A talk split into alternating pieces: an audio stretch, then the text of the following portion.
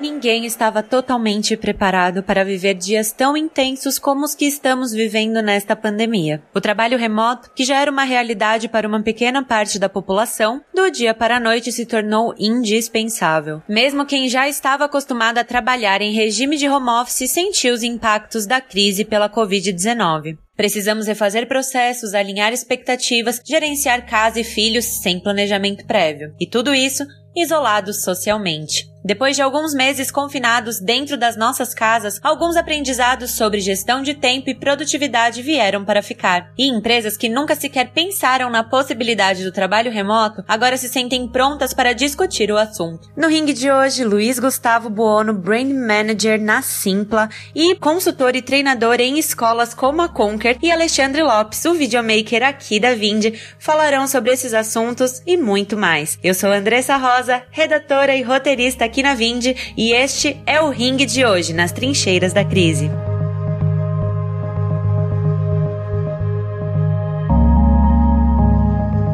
Ai, que alegria começar mais esse dentro do ringue aqui para vocês hoje. Gente, eu queria muito trazer o LG para conversar com a gente sobre gestão de tempo, porque eu vou falar um negócio para vocês. O LG mudou a minha vida, ele pode não saber, mas ele mudou a minha vida com os insights dele sobre gestão do tempo. Eu já me considerava uma pessoa ok para gestão de tempo, porque afinal de contas sou mãe. Mas depois que eu tive os insights do LG, ele assim abriu um mar de opções na minha cabeça. Eu queria muito trazer ele aqui para vocês. E também tô trazendo o Alex que assim, quem vive no mundo audiovisual sabe muito bem, vai se identificar com muitas coisas que ele fala, porque a gente é a galera do Freela, a gente é a galera que tá com vários jobs ao mesmo tempo e que tem uma rotina de vida super frenética e uma carreira muito mais híbrida, né? Então, eu tenho certeza que ele também tem muita coisa para somar pra gente obrigada a vocês dois por terem aceitado o convite aqui para participar do Dentro do Ringue. E eu queria que vocês começassem se apresentando, dizendo para mim de onde é que vocês vieram, para onde é que vocês estão indo. Conta para mim, quem quer começar? Bom, primeiro, Andressa, obrigado. Não sabia mesmo que Deus Insights te ajudaram tanto. Fico muito feliz com esse feedback, na verdade. Mais empolgado ainda para esse convite de agora, assim. Eu sou o LG, Luiz Gustavo Buono. A minha carreira inteira profissional ligada à gestão de marketing e branding. Passei por algumas empresas em algumas regiões até fora do Brasil. Atualmente cuido de marca na Simpla. E aí essa história de gestão de tempo, ela caiu no meu colo, na minha vida, de uma forma quase que natural, porque é um tema de muito interesse pessoal meu. Não existe formação em gestão de tempo, né? Você falando de tal é especialista em gestão de tempo. Especialista por quê, né? Qual que é o título acadêmico que essa pessoa tem? Isso não existe, assim. Mas quando você trabalha muito na prática com isso, e gosta daquele assunto, que é o meu caso, nos últimos anos eu tenho me aprofundado bastante nisso e feito uma série de cursos, palestras. Sou professor na Escola Conquer de produtividade, tenho o curso lá com o time do Veduca, faço rodadas de cursos e workshops, mas principalmente uso para implementar muito com as minhas equipes de trabalho, seja nas empresas que eu passei, seja na que eu estou hoje, tanto para melhorar o nosso dia a dia gestão de tempo, quanto desenvolver as pessoas da minha equipe que têm problemas maiores com essa habilidade, que no fim é uma, é uma habilidade né? Então, um prazer estar aqui. Brigadaço pelo convite de novo. Estou muito feliz. Oi, Andressa. Oi, pessoal. Tá ouvindo aí a gente? Eu sou o Alex. Eu sou videomaker aqui na Vind. Amanhã, inclusive, faz exatamente seis meses que eu entrei na Vind. Então, eu tô aprendendo também esse outro lado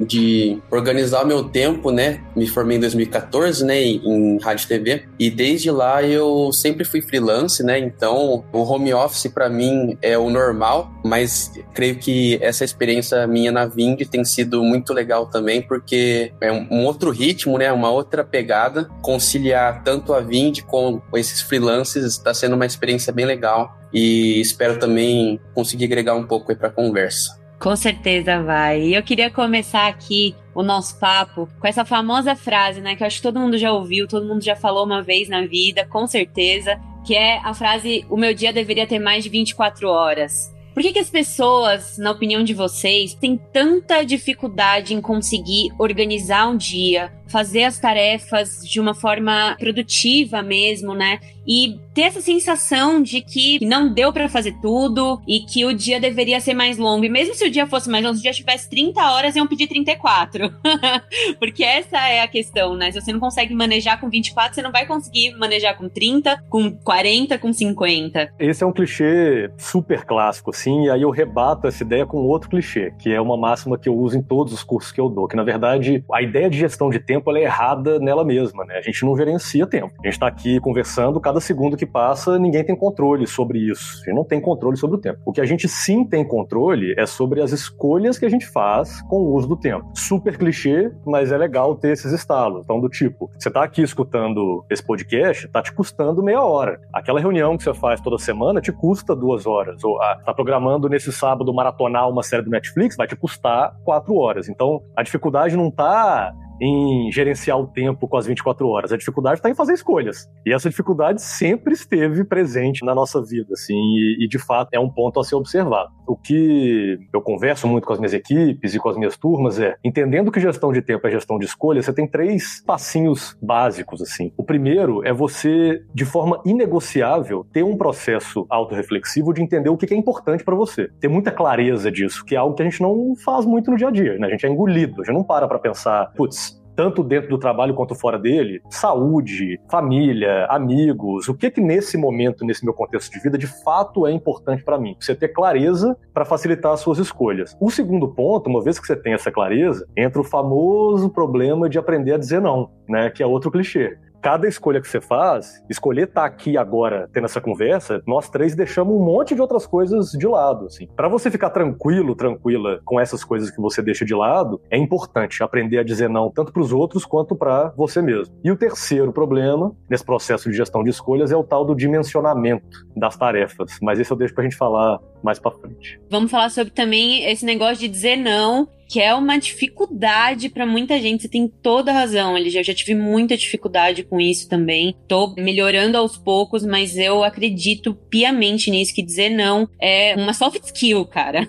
Muito. é uma soft skill hoje, Muito. principalmente no mercado corporativo, que a gente tem medo real de dizer não. E aí, Alex, você já teve essa dificuldade? A questão de gestão de tempo entra muito o ócio assim também, né? Às vezes a gente, por conta de ter tanta responsabilidade, tantas atividades tem dia que, tipo, a gente fala assim, ah, sextou, né? Tipo, ah, sexta, tô nem aí, não vou fazer nada. Mas é o que dá vontade de fazer, né? Mas, assim, a questão é, às vezes a gente, em alguns dias, a gente acaba fazendo muita coisa o dia inteiro e aí a gente acaba também meio que se desgastando um pouco, né? Então, acho que é o que você falou, tendo 24 horas ou mais, a gente tem que saber dosar também um pouco do que, que a gente vai fazer cada dia. E eu acho que uma parte importante é o descanso, né? Então a gente trabalhar bastante sim, mas a gente sempre ter as separações do dia, né? Porque senão a gente não consegue realmente fazer nada direito, né? A gente acaba fazendo pela metade. Então, acho que é essa questão. É a questão de prioridade, né? Então, por exemplo, se você tem uma coisa que você precisa fazer para ontem, vamos dizer assim,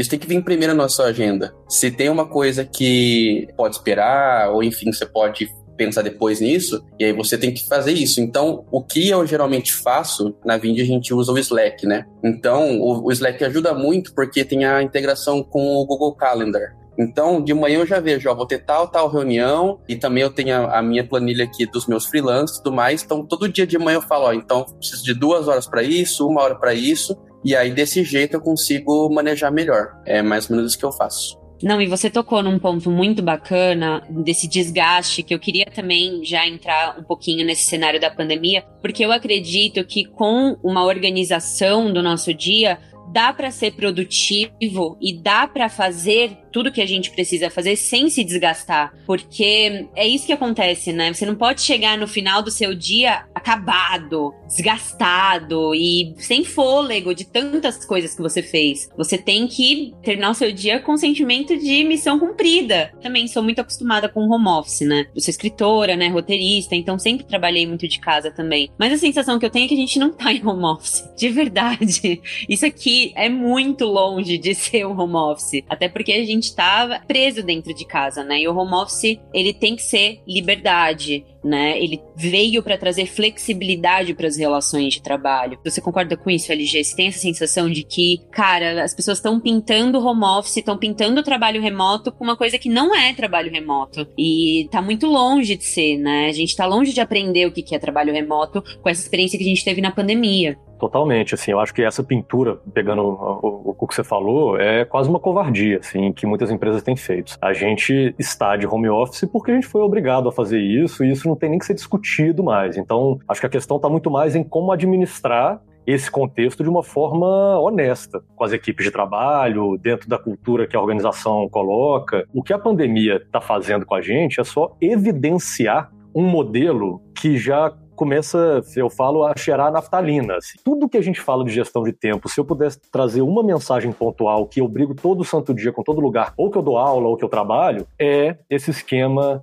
arcaico e antigo de produtividade como um processo de entregar coisas por alguns instrumentos dentro de um espaço-tempo. Contar produtividade como horas trabalhadas dentro de uma caixa fechada, assim. Não sei se vocês viram, a WGSN lançou recentemente uma pesquisa dessas que eles fazem, né, sobre o consumidor de 2022. Então eles criam alguns segmentos de personas, né, de consumidores do futuro no caso, um futuro bem, bem breve. E eles trazem alguns conceitos e sentimentos que já estão sendo mapeados no agora. E tem um desses sentimentos que me, que, que me chamou muita atenção, que a gente já vem falando há muito tempo, que eles chamaram de sociedade desincronizada, ou sociedade assíncrona, vai. Que é um pouco essa ideia. Hoje, e especialmente nesse contexto de pandemia que a gente está vivendo, as pessoas produzem ou fazem a mesma quantidade de coisas que elas sempre fizeram, às vezes mais do que elas sempre fizeram, que a gente não tem aquela pausa de pegar o elevador e ir no restaurante para almoçar, enrolar e voltar. Tem gente que nem horário de almoço está fazendo mais, então você, você entra nessa onda, acaba fazendo mais, até mais coisas, mas não necessariamente nesse mesmo formato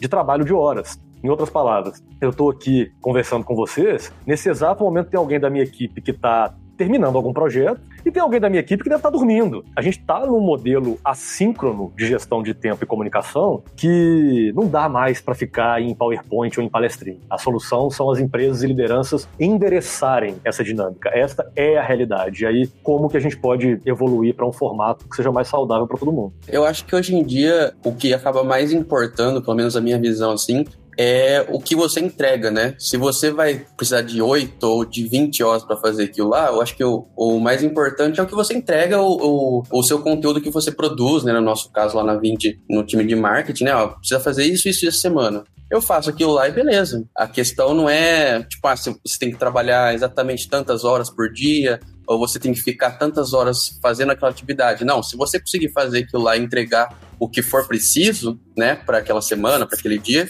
eu acho que é isso que é o mais importa e eu acho que é o que aos poucos está mudando, eu acho, né? Talvez entre as empresas. Nesse mundo mais de startup, mais moderno, acho que isso já é algo mais comum, né? Eu não sei muito sobre outras empresas, como funciona. Tendo também um pouco a flexibilidade de entender que cara, a gente vai ter dias que você vai ter que trabalhar 12 horas, assim. Então, isso vai acontecer. É, o problema é quando isso se torna regra, o problema é quando isso se torna algo não estruturado, não planejado. Aí sim a gente tem um problema. Teve um, uma questão bem no começo da pandemia, principalmente comigo, que foi a, a ansiedade em realmente entregar resultado, né? Eu tive dificuldades para gerenciar o meu tempo aqui em casa no começo do, do isolamento, porque eu tava muito ansiosa com aquele negócio de as pessoas precisam saber que eu estou trabalhando.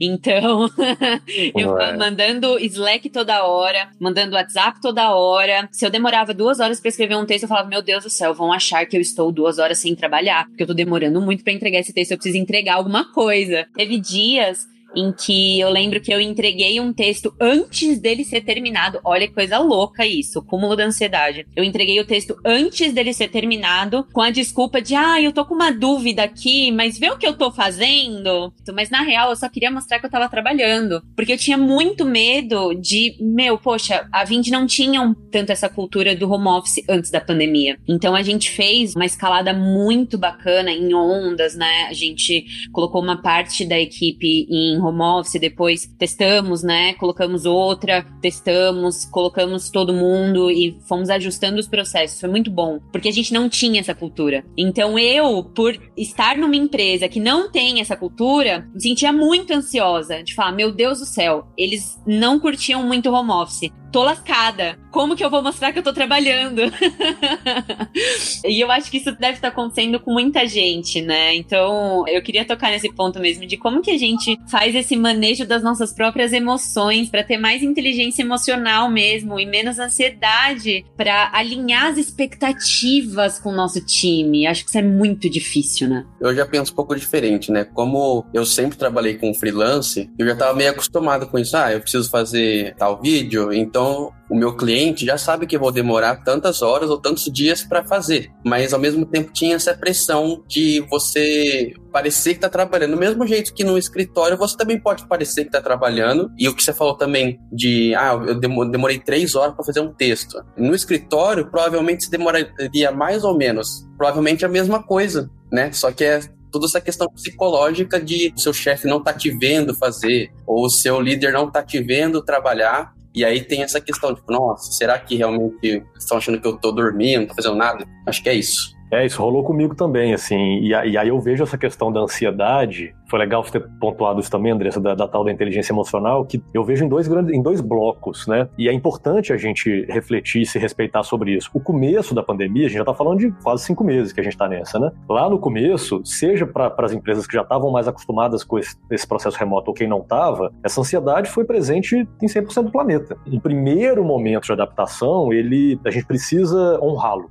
né, de que tá tudo certo. A gente ter passado por uma fase um pouco mais dura ali de ansiedade, inclusive. E aí o segundo bloco, agora entende-se que já passaram cinco meses, muitas pessoas já estão num, num, ritmo mais acostumado a isso, ou pelo menos um pouco mais, é observar a ansiedade como uma aliada. Por exemplo, esse exemplo que você trouxe, inclusive, de eu produzi um texto e mandei pro meu chefe para ele ver que eu estava trabalhando, é um tipo de ansiedade para te deixar segura, e é para isso que ela serve. A ansiedade no nível normal, muitas aspas aqui, claro, não estamos falando de ansiedade no nível patológico, né, de psicoterapia e tal. Ansiedade como sentimento. Ela é uma aliada. Ela nos coloca num lugar de preparação, de planejamento, de observação. O problema é quando a gente fica ruminando esse processo, quando a gente não para e olha para tá, por quê? Que eu tô ansioso? O que que isso tá me dizendo? E aí eu acho que a gente está entrando, ou pelo menos parte das pessoas já estão entendendo nesse processo de trabalho remoto, que o, o, que essa ansiedade positiva traz é um processo meio passo a passo, isso que o Alex falou, assim, de você primeiro criar o seu sistema de planejamento. Qual que é o nível de previsibilidade que eu posso ter e que eu posso alinhar seja com os meus pares, com meus clientes, com o meu chefe, de as próximas semanas de trabalho, a próxima semana de trabalho. Como que você se estrutura hoje para criar um hábito de revisar a sua agenda, de parar e, e revisitar, putz, isso aqui eu não consegui entregar, vou passar para a semana que vem ou para a próxima semana. Então, no fim das contas, a solução para reduzir uma ansiedade que é ruim não tem outro, outra fórmula que não seja parar e se planejar, parar e pensar sobre qual o nível de previsibilidade que você consegue dar para suas tarefas. E aí, tá gostando desse episódio do Dentro do Ring? Então aproveita para se inscrever na nossa newsletter em podcast.vind.com.br. Queria tocar num ponto aqui que eu acho que faz muita diferença, pelo menos no meu dia, mas eu não sei se realmente tem alguma relação com uma melhor gestão de tempo, que é a organização da casa, principalmente da sua organização de da sua estação de trabalho, né? Onde que vai ser o seu home office? Eu acho que na prática se a minha casa tá uma zona, o meu dia de trabalho provavelmente vai ser zoneado também. Eu tenho essa sensação. Então, às vezes, para começar o dia, a primeira coisa que eu faço é arrumar minha mesa, tirar os papéis que eu não tô usando, trocar de caneca, alguma coisa assim que realmente me ajude a, a programar o meu cérebro e entender que eu estou entrando no trabalho, assim, num ambiente organizado tal qual era no escritório. Transfiro um pouco da cultura de escritório para dentro da minha casa. Vocês acham que isso faz sentido? Que ter um ambiente desorganizado organizado pode dificultar o nosso gerenciamento de tarefas e de emoções? Eu acho que depende. Primeiro, porque tem uma diferença aí do, do que, que é o espaço físico organizado e o que, que é o ritual, como você falou. O, o, ritual da organização, ou de passar uma vassoura antes de começar a trabalhar, ou de tomar duas xícaras de café e um balde de cereal, independe do que a gente está chamando aqui de organização. Isso pode ou não ter a ver com organização de espaço físico. Outra coisa é a organização em si, é a bagunça, são os itens, né? Aí aqui é muito interessante observar, assim, que também é uma abordagem que eu levo em alguns cursos, dos estilos pessoais, no fim das contas. Tem gente, por exemplo, exemplo, que trabalha muito melhor é, esse é um dos estilos dessa abordagem que eu levo, com o que a gente chama de tudo à vista. Pessoas que conseguem se focar mais quando tudo que elas precisam para trabalhar tá na mesa ali. O Alex até levantou, levantou o dedo. Tem gente como eu que não, que precisa ter tudo na gaveta, não pode ter nada. Tem que ter meu computador e meu copo d'água só. E se eu precisar de alguma coisa, eu vou lá e, e vou atrás. Tem muito sobre os estilos, só que aí tem um ponto só que perpassa por todos os estilos, e a gente está convivendo mais com ele na quarentena, que é a quantidade de estímulos que aí é o terceiro ponto. A gente tem sim uma, uma questão cognitiva de atenção parcial. O celular tá aí, né? Que todos nós sabemos que é sobre isso. A gente tá aqui, ele tá ali no cantinho, você fica olhando para ele para ver as notificações. Independente se o seu estilo é coisas mais para fora, coisas mais para dentro, pensando em espaço físico, o excesso de estímulos, independente do seu estilo de organização, ele pode sim ser um problema. Fala do seu é. estilo, Alex. Eu gosto de dizer que é uma bagunça arrumada. Por exemplo, além de trabalhar na Vind, eu tenho alguns clientes freelance com YouTube e também tenho um trabalho de freelance de produção musical. Aqui em casa a gente deixou um quartinho reservado para eu trabalhar porque minha esposa trabalha numa empresa, né? Então ela tá indo até a empresa normalmente. E aí, nesse quartinho, tem o meu computador, tem as coisas de música, então tem minhas caixas de som, tem meu teclado, meu violão, tem o meu caderno aqui de anotação de coisas que eu preciso fazer no dia. Eu funciono melhor vendo aquilo que eu tenho que fazer. Então, se eu estou enxergando minha agenda, se eu estou enxergando os instrumentos, eu estou enxergando meu fone de ouvido aqui, então eu acho que eu funciono bem melhor do que se eu tivesse tudo totalmente organizado e tivesse que pegar cada coisa cada hora que eu fosse usar, né? Mas como você disse, é cada um tem o seu estilo, né? Cada um prefere de uma maneira. A minha esposa é ao contrário, ela precisa estar tá tudo organizado, senão ela não consegue focar naquela atividade que tem que fazer. Se ela ficar lembrando, nossa, tem uma louça na cozinha que preciso lavar, não vai rolar, entendeu? É o que você falou, é, é questão de ter o equilíbrio, né? Mesmo pessoa tendo cada um desses estilos, tem uma organização geral que precisa ter, né? Para você não se perder no, nas suas atividades. Isso que a gente está falando passa muito mais pelo autoconhecimento, né? Então, você reconhece o seu estilo, você sabe o que, que te faz produzir melhor, ser mais produtivo, e baseado nesse autoconhecimento, nessa reflexão que você tem sobre as suas escolhas, quais são os estímulos que são aceitáveis para sua realidade e quais estão te atrapalhando. No final das contas, esse é o que é o fundamental, né? Pra gente conseguir saber quais são os estímulos que realmente estão fazendo a diferença pra gente, ou então estão levando o nosso planejamento por água abaixo, né? Putz, você falou tudo, Andressa. Assim, eu acho que quando a gente fala de gestão de tempo, ou até outras habilidades comportamentais, a expectativa das pessoas é sempre ter uma receita de bolo, né? Então tá, então agora eu vou passo um, passo dois, passo três. Existem várias receitas de bolo, existem várias técnicas e formas para te ajudar a ter uma gestão melhor, mas tudo passa por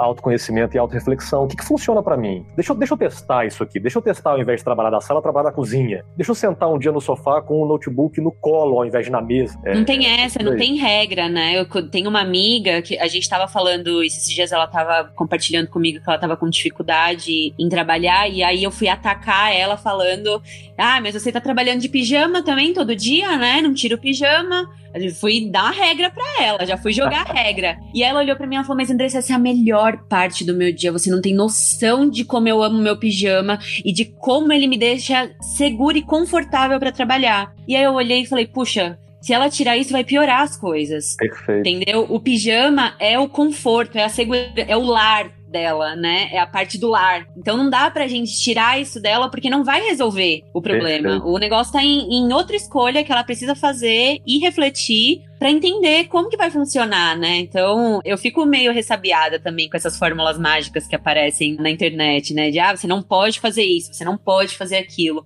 O teste é muito fundamental. Mas eu acho que tem uma coisa que é unânime na internet e que todo mundo que fala de gestão de tempo toca em algum momento nesse ponto, que é a tal da procrastinação. E eu acho que em casa eu, sinceramente, eu procrastino muito mais. Exatamente por isso que o Alex falou. Ah, eu tô trabalhando aqui, mas eu moro em apartamento, então eu tô olhando minha cozinha ali. Eu tô vendo que tem um negócio ali que tá me incomodando ali na cozinha. Não consigo me concentrar direito, vou lá, paro de trabalhar e vou resolver um negócio na cozinha. Ah, mas eu tô trabalhando e eu sei que minha cama tá desarrumada, então eu paro de trabalhar e vou lá. Essa procrastinação e fazer as tarefas pela metade, né, é uma coisa que eu acho que muita gente passa também. Eu tenho uma opinião opinião sobre uma procrastinação criativa que eu acho que a gente vai debater aqui, mas eu queria que a gente falasse um pouquinho sobre isso, né? Sobre essa dificuldade em manejar a procrastinação. Eu abraço a procrastinação.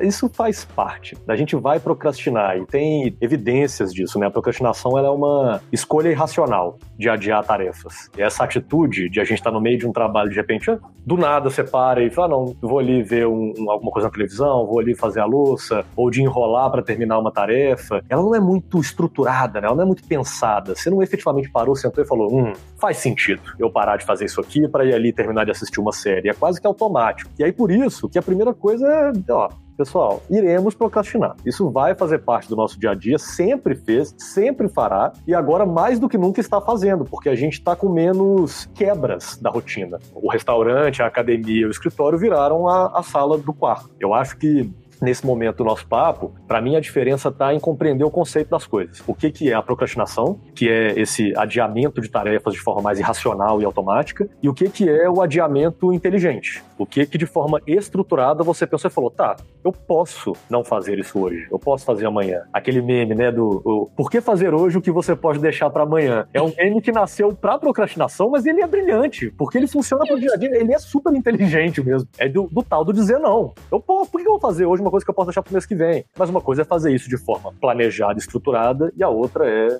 fazer pela procrastinação mesmo. Uma coisa que me ajuda a fazer essa procrastinação inteligente, né, com muitas aspas, é realmente usar o Pomodoro. O Pomodoro está na minha vida desde que eu estava na escola, desde que eu estava fazendo vestibular. Porque eu acho que esse foi o jeito que eu encontrei de conseguir fazer essas pausas estratégicas durante o meu dia, né? Então eu tenho momentos do dia extremamente focados, com pausas programadas para eu realmente conseguir me desconectar e reconectar. O método Pomodoro, ele faz muito sentido para mim. No começo eu usava bastante o, o 25-5, né? Eu ficava só 25 minutos focada, porque eu acho que tem que ter um start. Se você nunca trabalhou com esse método, é, vai ser muito difícil você ficar 45 minutos focada para ter 15 de pausa, né? Então é melhor você ficar um pouquinho só ali no foco, fazer um trabalho de 25 minutos, uma tarefa de 25 minutos e descansar 5 para depois se conectar de novo. Mas hoje eu faço o 45-15 e eu acho muito massa. Ele funciona muito para mim, sabe? Nossa, eu sou muito mais produtiva quando eu tô com o meu alarmezinho do lado, falando. Você tem o tomatezinho também? Ai, eu queria muito.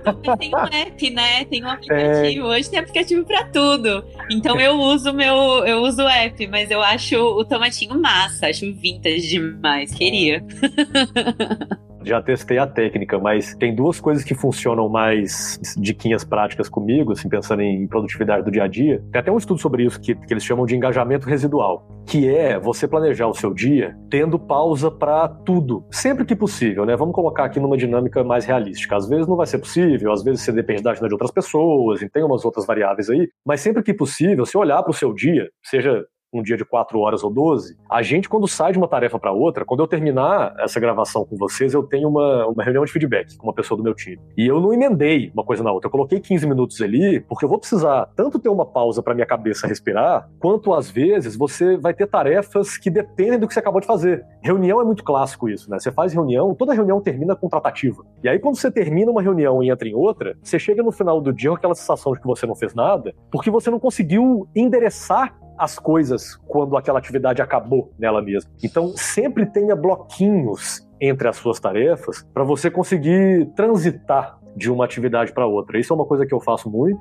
E a segunda, assim, para mim é, é, é brutal, que tem a ver com autoconhecimento, é você entender os seus picos e vales de produtividade, pensando ao longo de uma semana. E aí é, é entender como que você se comporta na segunda-feira de manhã. Por exemplo, eu não marco nenhuma reunião de feedback segunda-feira, porque eu não funciono segunda-feira, eu já entendi isso sobre mim. Quinta-feira, ontem, é o meu dia de maior produtividade. Então eu sei que quinta-feira, tasca reunião, tasca algum projeto de decisão estratégica que eu preciso fazer mais pesquisa. É um dia que, pela razão X ou Y, pouco interessa a razão, mas é um fato. É um dia que eu tô mais alegre, mais bem disposto, mais bem humorado, vou produzir mais hackeie você mesmo, né? Antes do almoço tá morrendo de fome, putz, não, não, marca alguma coisa então que você vai precisar ter muito foco. Começa a trabalhar as suas tarefas de acordo com os seus humores e temperamento. Eu nunca usei o Pomodoro, mas eu sempre fiz um Pomodoro meu, assim.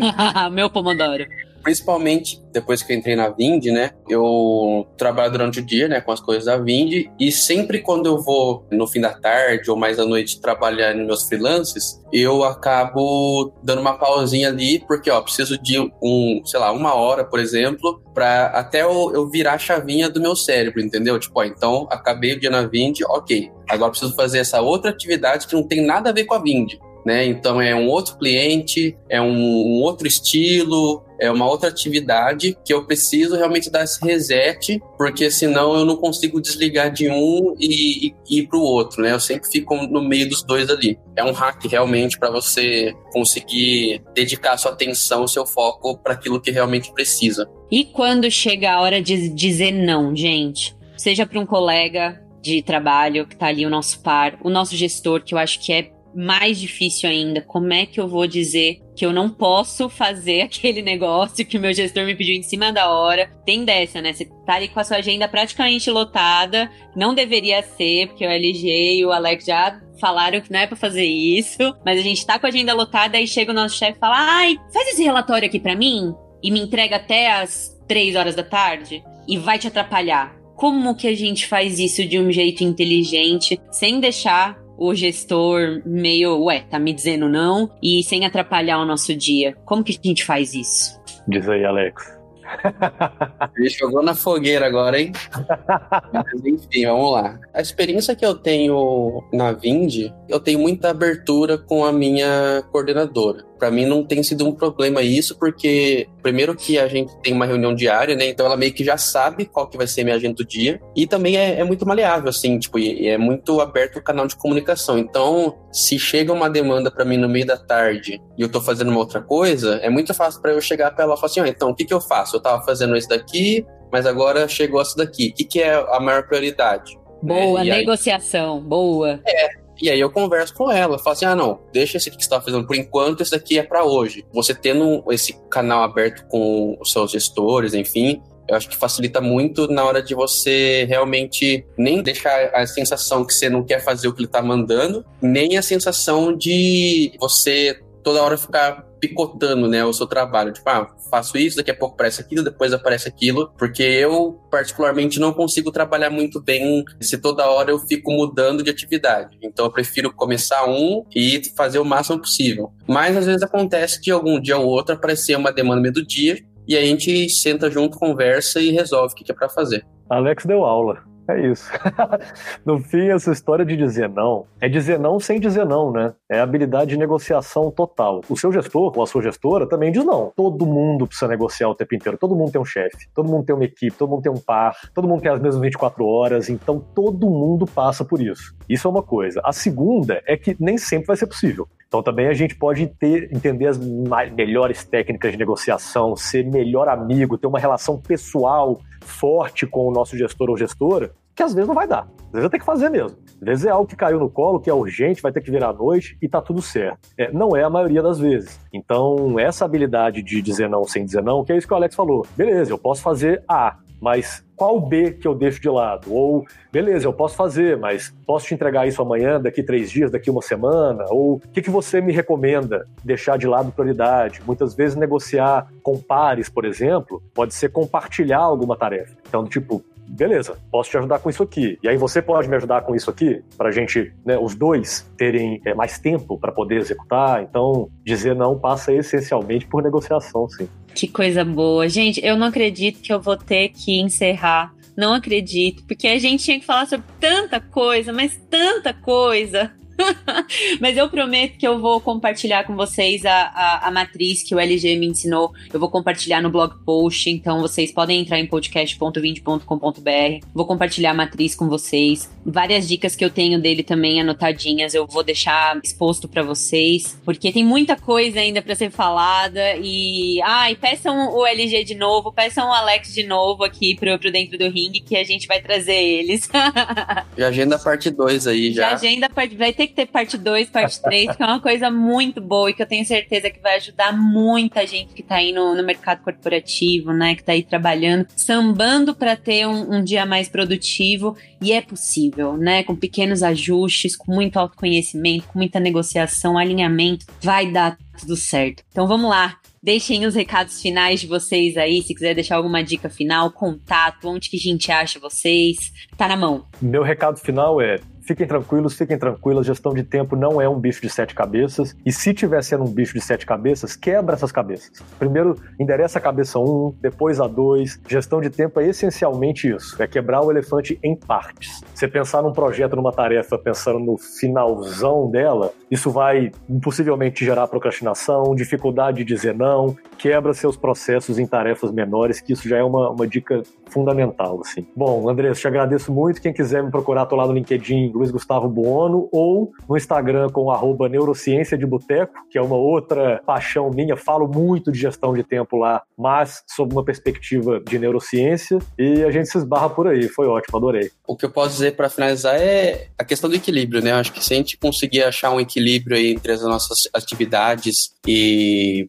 para quem também trabalha com muito freelance ou no corporativo mesmo, eu acho que a questão de você conseguir trazer esse equilíbrio para o seu dia a dia vai agregar muito e vai fazer com que você consiga sobreviver a essa loucura toda aí. Também gostei muito de estar aqui com vocês, conversando. Tá um pouco nervoso, mas eu acho que deu tudo certo. E vocês podem me achar no Instagram, arroba. É isso aí. Muito bem, gente. Muito obrigada de novo. E eu espero vocês no próximo Dentro do Ringue, porque eu tenho certeza que vão pedir vocês de novo.